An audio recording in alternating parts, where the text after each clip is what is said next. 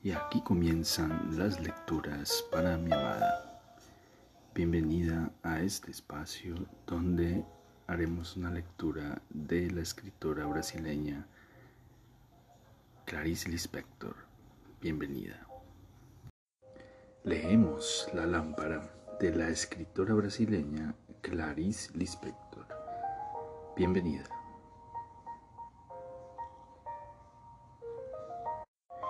Virginia está silenciosa esta noche, dijo Irene sonriendo, despertando inmediatamente. Su función parecía ser la de estimularlos. Todos se recuperaron con un ligero suspiro. Ah, no es solo hoy, respondió Vicente en un tono falsamente alegre. Ella es, como diría, una criatura seria. Todos se rieron y así él la repudió en público, sacándose de encima claramente la responsabilidad de su existencia.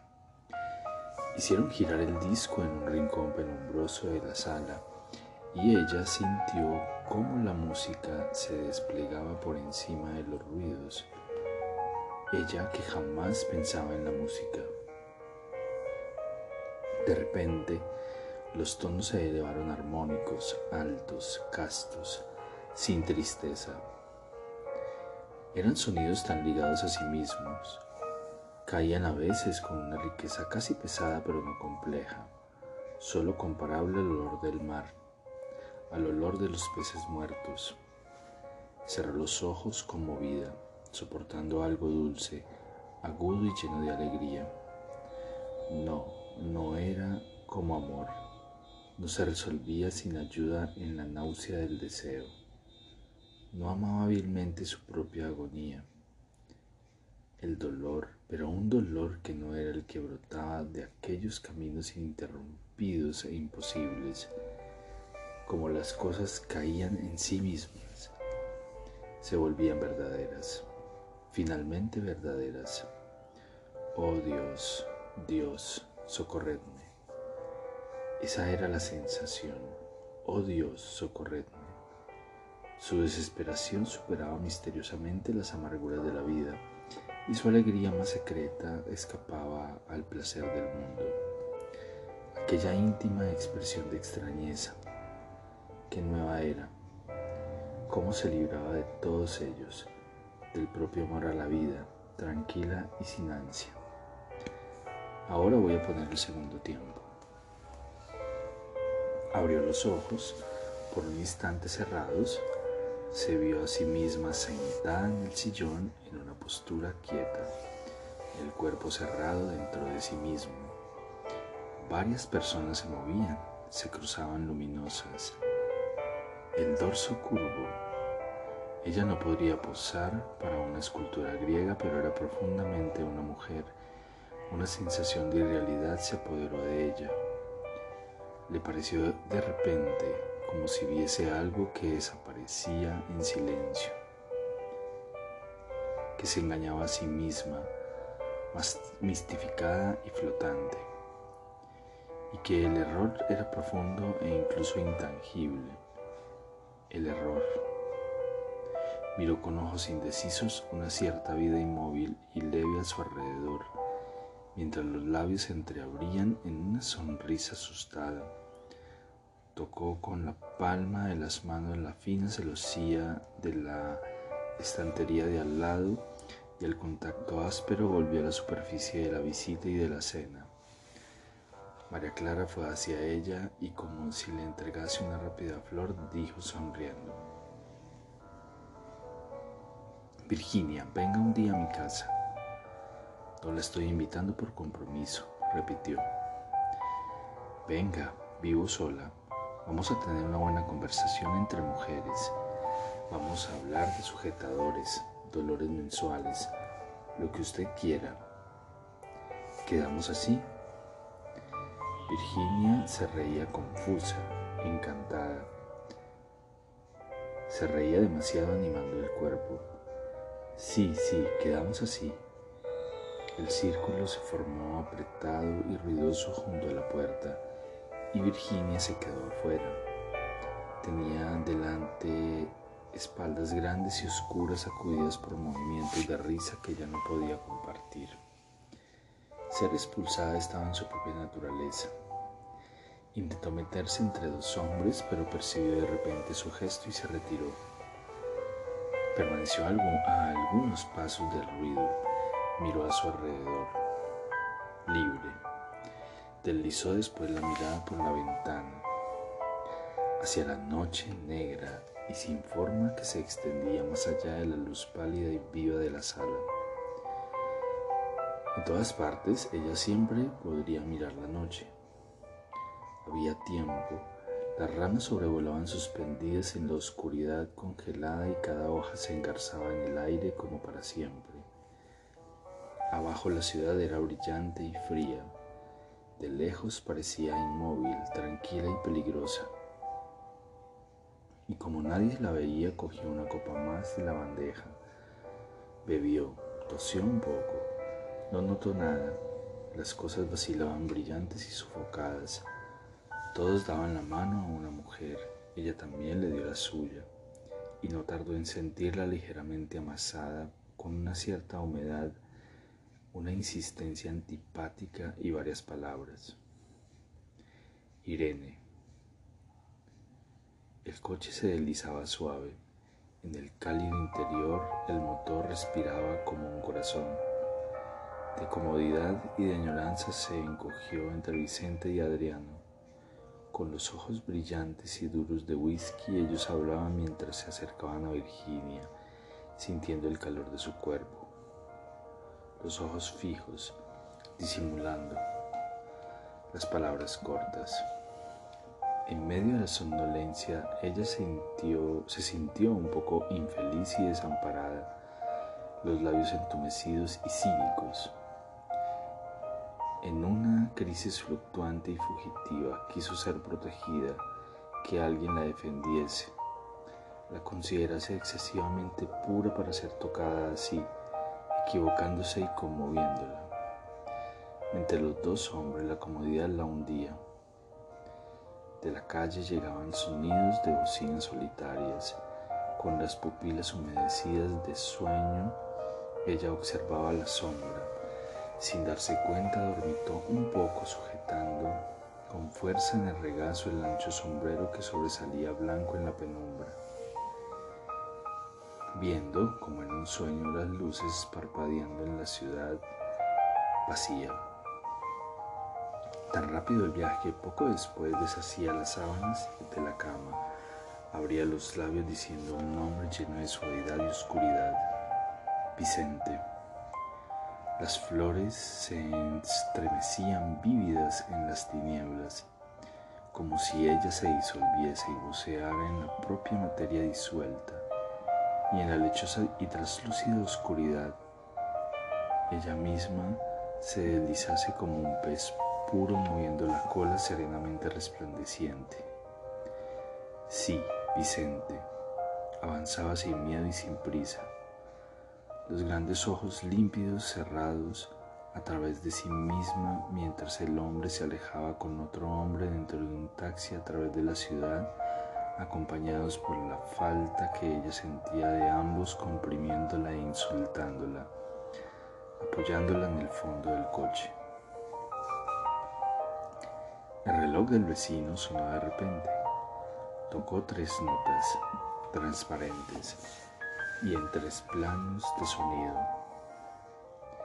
El primero alto y asustado, casi solidificado en un principio de vigilia. El segundo conteniéndose entre el primero y el que vendría. El último más bajo, apaciguando, apaciguando. Cada uno separado del otro y brillantes como diamantes, separados como de otros brillantes pero las notas eran líquidas y los diamantes nunca temían romperse en una única confusión. Ella seguía desarticulada en un gran mar denso y lo atravesaba llena de una calma que estaba hecha de satisfacción, del sentimiento en el coche profundo, de esperanza, de recuerdos que se desparramaban Con un parpadeo ella cambiaba el plano de su existencia interior. Una, visita una niña vestida con un largo camisón y muy lenta se levantaba como un blanco en el fondo de su visión pero en cuanto intentaba verla mejor todo desaparecía en su propio mar. Siempre tenía visiones cortas y cerrando los ojos sobre los ojos ya cerrados, veía en la oscuridad formas hechas de la propia oscuridad. Cada pequeña ola pasaba a la otra un mensaje. Vicente. Y a cada Vicente todo era mucho más real y sería inútil negarlo. Por un momento sentía que estaba sobre la cama blanca demasiado rápido, porque no era ella quien lo sentía, sino solo una parte de su brazo comprimido por la almohada. Cada Vicente se hundía más y más en su propia naturaleza, y también más, más, casi hasta el punto de ver el otro lado algo verde y sombrío iluminando como una linterna que era el recuerdo inmóvil de una linterna de fiesta en Brejo Alto. Ah, Brejo Alto. Un último Vicente, como un suspiro antes de morir, y el sueño se cerró. Virginia se agarró a sí misma como una mancha negra. No podía ver nada más a través del sueño. Y si soñó, no lo supo nunca. Esos eran los momentos en que ella sufría, pero amaba su sufrimiento. Atravesaba el día, la necesidad de cumplir con los pequeños deberes. Atravesaba el día, la necesidad de cumplir con los pequeños deberes, la limpieza de las habitaciones, la espera, la realidad y las calles entre seria y ansiosa, inspeccionándose a sí misma y al espacio como si ya estuviese misteriosamente unida a Vicente a través de la distancia.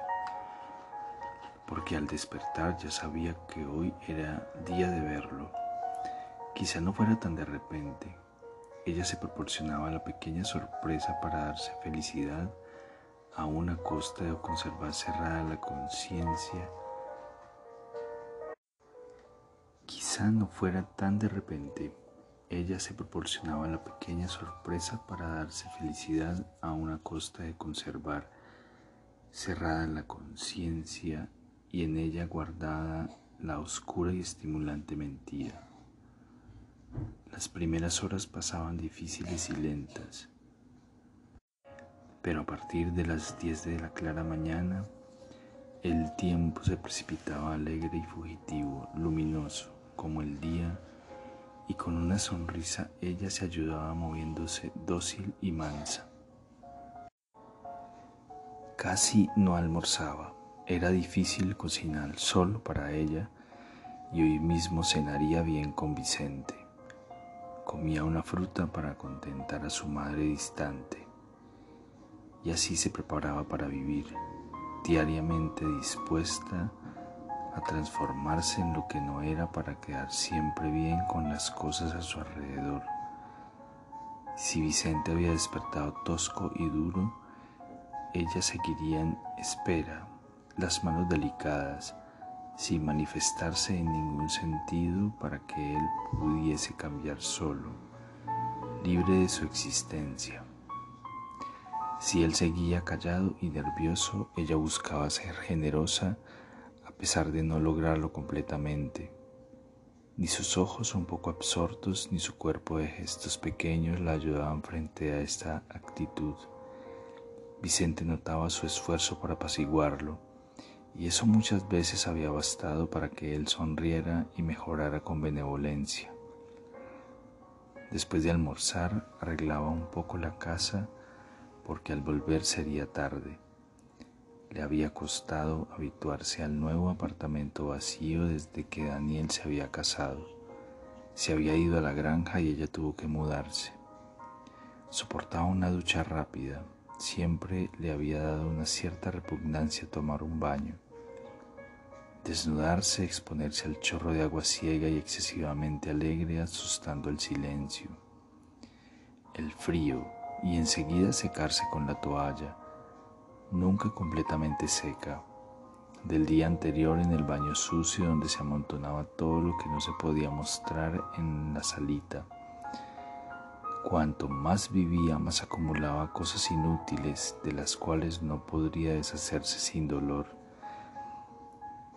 Después del baño cerraba las ventanas, encerraba la cocina en su viejo olor a fritura, café y cucarachas, se ponía el sombrero, daba dos vueltas de llave a la puerta y se iba con el bolso rojo en la mano. Antes de cerrarla definitivamente se paraba un instante, contemplaba la casa ya dormida, inmersa en una tibia oscuridad, sonreía a las cosas ya ahora vagas como en una despedida. Por un momento dudaba entre cerrar la puerta e irse gloriosa a casa de Vicente o entrar otra vez quitarse los zapatos tan altos, quedarse en la cama y no oír nada, absolutamente nada. Si Vicente, asustado, viniese a buscarla, nunca lo haría, ella avisaría con los ojos cerrados, intensa, me he muerto, me he muerto, me he muerto. Pero era solo un segundo de turbulento error porque en una verdad inmediata, Cerraba la puerta con un pequeño empujón seco, hacía rodar la llave dúctil y entrando excesivamente en contacto con las cosas se recriminaba. ¿Por qué ser tan bruta como la puerta? En la calle ella podría ser descubierta por la mirada de alguien, la secreta unión que sentía con las personas hasta que las conocía íntimamente. Esos encuentros podían sucederle a una mujer en la ciudad. Alguien inesperadamente entendía su sustancia más silenciosa, la atravesaba con ojos sin sorpresa. Ella temía retener esa mirada, esa mirada. Sabía confusamente que esta era una intuición que no duraría ni siquiera un instante, más allá del propio instante. No recordaba haber sido nunca exactamente comprendida. Su corazón, sin embargo, latía más deprisa. En el pecho le nacía una contracción de libertad y de placer tan mundanos que ella se entregaba a la libertad con un movimiento.